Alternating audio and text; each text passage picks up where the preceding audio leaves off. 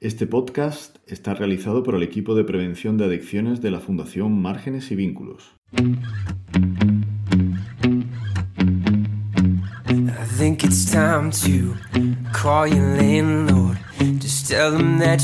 Buenos días, enganchadas a la vida. Buenos días, Ana. Hola, buenos días, Javi. Buenos días, enganchados a la vida. ¿De qué vamos a hablar hoy, Ana? Hoy vamos a hablar de varios temitas y vamos a empezar con, la generación muda, Javi. Vale, yo también quiero que hablemos de la eh, sumisión química, la violencia sexual que hay por el tema de la sumisión química y el tema de las de los timadores de Tinder y de las citas, vamos, de los timadores que nos podemos encontrar en las aplicaciones de citas o de conocer a gente. ¿Qué es esto de la generación muda, Ana? Mira, la generación muda, Javi, normalmente ahora mismo está entre jóvenes de 14 y 24 años, ¿no? Y bueno, pues como ya hemos hablado en otros podcasts, ellos están ahora pues con su forma de comunicarse a través de Facebook, Messenger, WhatsApp, Telegram y cada vez pues eh, se comunican más por mensajería instantánea y evitan pues eh, llamar. He leído en algún sitio que prefieren los mensajes de, de voz, ¿no? los audios y vídeos pregrabados porque les provoca menos ansiedad. Sí, eh, o sea, digamos como que hablar en directo, el equivocarse, les da miedo. Y es verdad que en los talleres con los y las menores, esto lo, lo hemos visto. Eh, había en centros en los que se notaba más y otros que menos, pero que ellos comentaban que mm, se sentían mucho más seguros hablando con una persona a través de una pantalla que, físicamente. He visto mm. también en algún sitio que, que, comentaban que hablar por mensaje les resultaba más cómodo y menos intrusivo. Sí, sí. No sé, pero... Habrá que darle una vuelta a esto de, la, de las redes sociales y, y empezar a tratar el tema. Tendremos que seguir trabajando. De manera que no, no ocurran estas cosas, porque el mundo de la vida está muy por encima de, del mundo de, la, de las televisiones, de las pantallas de estas sí, Así es, así es. Y, eh, y bueno, Javi, también pues hablando de esto, ¿no? De las nuevas formas de comunicación, pues también están las nuevas formas de, buscar pareja o de conocer a gente. Y hay pues muchísimas aplicaciones. ¿Te acuerdas cuando se ligaba en los bares, Ana? Sí, sí. Me, gustaba más. ¿Cuántas aplicaciones conoces? Pues mira, tenemos Tinder, Lobo, Mythic y el otro día me enteré de una que se llama Pescadito, que por lo visto que es para personas ya de, de una edad ya pues de cuarenta y tantos, cincuenta y tantos años, son de otro perfil. ¿Has utilizado alguna de estas aplicaciones? Eh, sí, he utilizado Tinder, sí. Y nada, y en estas aplicaciones pues tenemos que, tener muchísimo cuidado porque hay muchísima gente que se hacen un perfil eh, y se hace pasar por otra persona y pues... La, la policía ha alertado últimamente de de la cantidad de estafas que están en estas aplicaciones, que se están dando en estas aplicaciones. ¿Cómo funciona eso de la estafa romántica? Pues mira, la estafa romántica es cuando una persona ¿no? pues se crea un perfil falso, eh, se pone una imagen de una persona atractiva y con una buena posición económica. ¿Qué ocurre? Pues que eh, a través de la parla, ¿no? a través de hablar y de sus dotes románticos, pues la persona intenta ganarse la confianza de, de la otra persona y eh, empiezan a solicitarle dinero, comienzan a solicitarle dinero.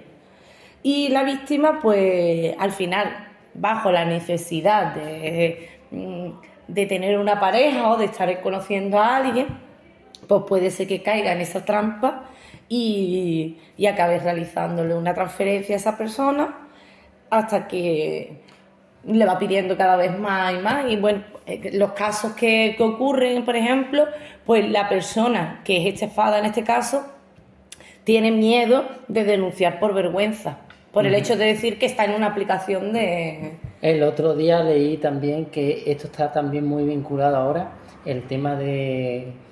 con el tema de las criptomonedas, que les dicen a las víctimas que tienen una inversión segura, que es en criptomonedas. Sí, además hay una serie, sí, que ha estado hace poco en auge, la de, creo que se llama café con aroma de mujer o algo así.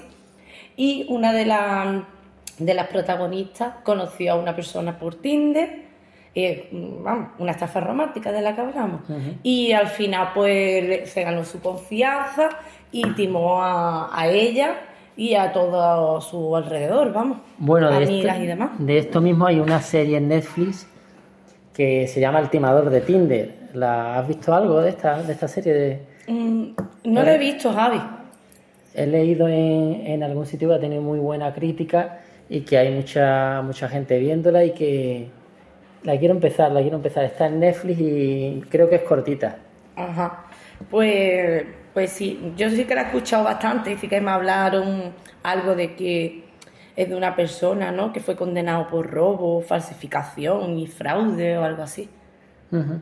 Dice que el protagonista llega a hacer una fortuna con a base de, de ir engañando a, a gente. No sé si. Claro, y además porque buscan perfiles también de personas pudientes. Claro. Eh, sí. Y bueno, Javi, hablando de, de la nueva droga de sumisión química, Pues sí, mira, esta, esta droga eh, está muy relacionada con el tema de los robos y abusos sexuales. sí, por sumisión. ¿Cómo se la conoce, Ana? La droga de las violaciones. Que la víctima, la víctima pues no se acuerda de nada al día siguiente. Esta droga, por lo visto, la echan en la bebida y así se anula la voluntad de la víctima. Sí, y, y bueno, y ahora pues la nueva forma de que hemos visto, ¿no? La de la- las inyecciones. Que estás en la discoteca y notas un pinchazo y la persona empieza a perder su, su voluntad. Y la pena de, de todo esto es que eh, mm, esto está aumentando, ¿vale? Según los datos de la policía, Javi. Hemos visto que ya en, en Europa, en Francia me parece que se da que estaba en auge hace un, un año y ya está y en, y en Bélgica me parece que también lo hemos visto y ya está aquí en España. Estas Sí. cosas corren, corren Además, rápido. Sí, porque según el Ministerio de Justicia dice que una de cada tres agresiones sexuales en los últimos cinco años se han producido por este método, que, o sea, que, que es algo... Te voy a dar otro dato que a mí me, pare- me llama mucho, más la atención, ¿no? y es el hecho de que el 80% de los implicados en estos casos de sumisión química, o sea, los agresores, el 80% de los agresores son conocidas de, la- de las víctimas. Bastante, pero bastante importante este dato, ¿eh, Javi? Porque al final tú con quien sales con tus personas, las personas de tu alrededor, ¿no? Tus conocidos, es decir, encima de tu ahora no te vas a poder fiar ni de las personas que vayan a tu alrededor, pues apaga y vámonos. Y, eh, y bueno, lo del tema este de las jeringas, ¿no? De las agresiones sexuales que se dan por, por las jeringas. Eh, hemos visto ahora noticias de que en Pamplona, en los Sanfermines, ha habido cuatro o cinco denuncias de chicas que, que no saben qué ha pasado con ellas. De hecho, el Ministerio de Sanidad, en su Plan Nacional contra las Drogas, alerta de que se ha detectado en el mercado la presencia de sustancias de GBL y GHB, o estos líquidos como se le conoce, en relación con este tipo de, de violencia. Sí, y también eh, se utilizan las benzodiazepinas, Javi, que son psicotrópicos que cuando tú lo mezclas con alcohol, pues mm, son una bomba, ¿vale? ¿Por qué? Porque deja totalmente a la persona anulada. Pero yo supongo que, que estos analgésicos, ¿no? O estas sustancias no tendrían, tendrán otro uso normal, sí, ¿no? sí, sí, las benzodiazepinas eh, mm, la- también se utilizan para personas con trastorno mental grave y también la utilizan la- los anestesistas para que el paciente, eh, digamos, olvide lo, lo desagradable en una intervención qui- quirúrgica. A mí esto me, me recuerda a la serie Mentiras, que, se, que es de A3 Media, creo, en el que un médico, un cirujano, me parece que es, de bastante éxito, eh, se acerca a la... Él estaba, no sé si viudo o, sol- o separado, y se acerca a una, amiga, a una hermana de una amiga suya.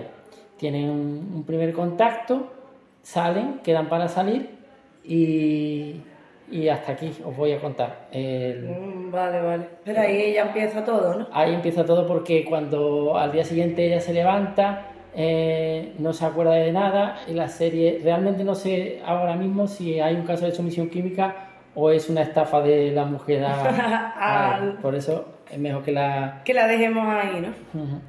Yo supongo, Ana, que en la pandemia pues los casos de sumisión química se reducirían, ¿no? Pues mira, visto como hemos estado leyendo, ¿no? Los, los casos de sumisión química solo digamos que cambiaron su ubicación, ¿no? Desde de locales nocturnos, pues pasaron a ser en domicilios particulares y en fiestas clandestinas. Y sí. En un artículo que he leído en el Huffington Post, la abogada Esther García López señala que el perfil de los agresores cada vez es más, más joven, que y destaca como un factor a tener en cuenta otra cosa que hemos tratado en nuestro podcast, ¿no? La facilidad del acceso a una pornografía muy agresiva que puede llevar a, la gente joven a, normalizar la violencia, sexual. Sí, sí, sí. Totalmente, vamos. ¿Cómo se puede evitar esto de la sumisión química o por lo menos intentar que no nos, que no nos pase? Mira, Javi, lo primero no se dice que es salir con un grupo de gente con la que conozca, evitar en la medida de lo posible, pues a lo mejor de salir con desconocidos, o si conoces a alguien una, una noche en la discoteca, pues te vas con él a la primero de cambio, o con ella. Esto hay que evitarlo, pero también teniendo en cuenta que eh, el 80% de las víctimas eh, que han sufrido algún, eh, algún caso de sumisión son por conocidos, aquí ya una se pierde y dice tú, bueno, pues con quién salgo yo ahora, ¿no? Porque si no puedo salir con desconocidos, tampoco con amigos, ¿ves? Pero bueno, eh, en la medida de lo posible, pues salir con gente conocida, ¿no? Y bueno, y si conoces a alguien también, pero con precaución. Y bueno, pues no deja la copa perdida por ahí. Sí, esto es una cosa que a lo mejor nos ponemos a hablar y... Y poner la copa encima de la barra y te das la media vuelta, bailas, tal cual. Y, bueno, pues eso es tener siempre copa en mano y, si es posible la manita encima de la copa. Y bueno, pues en el momento de que la persona empieza a encontrarse mal, tiene que avisar a alguien de su alrededor que conozca. Mira, oye, me estoy encontrando mal, no sé qué me está pasando, vámonos de aquí. o... no irse con la persona a lo mejor que acaba de conocer en el bar, ¿no? Exactamente, sí para evitarlo. Bueno, pues se nos han quedado muchos temas pendientes para la segunda temporada. Se nos han quedado. Oh, sí que sí. loot boxes, las cajas de recompensa, se nos ha quedado la vuelta de la heroína. Sí, pero bueno, a ver si podemos seguir con, con nuestro segundo, nuestra segunda temporada de Enganchate a la Vida. Bueno, pues. Ha sido un, placer, ¿eh? Y seguimos enganchados a la vida. Sí.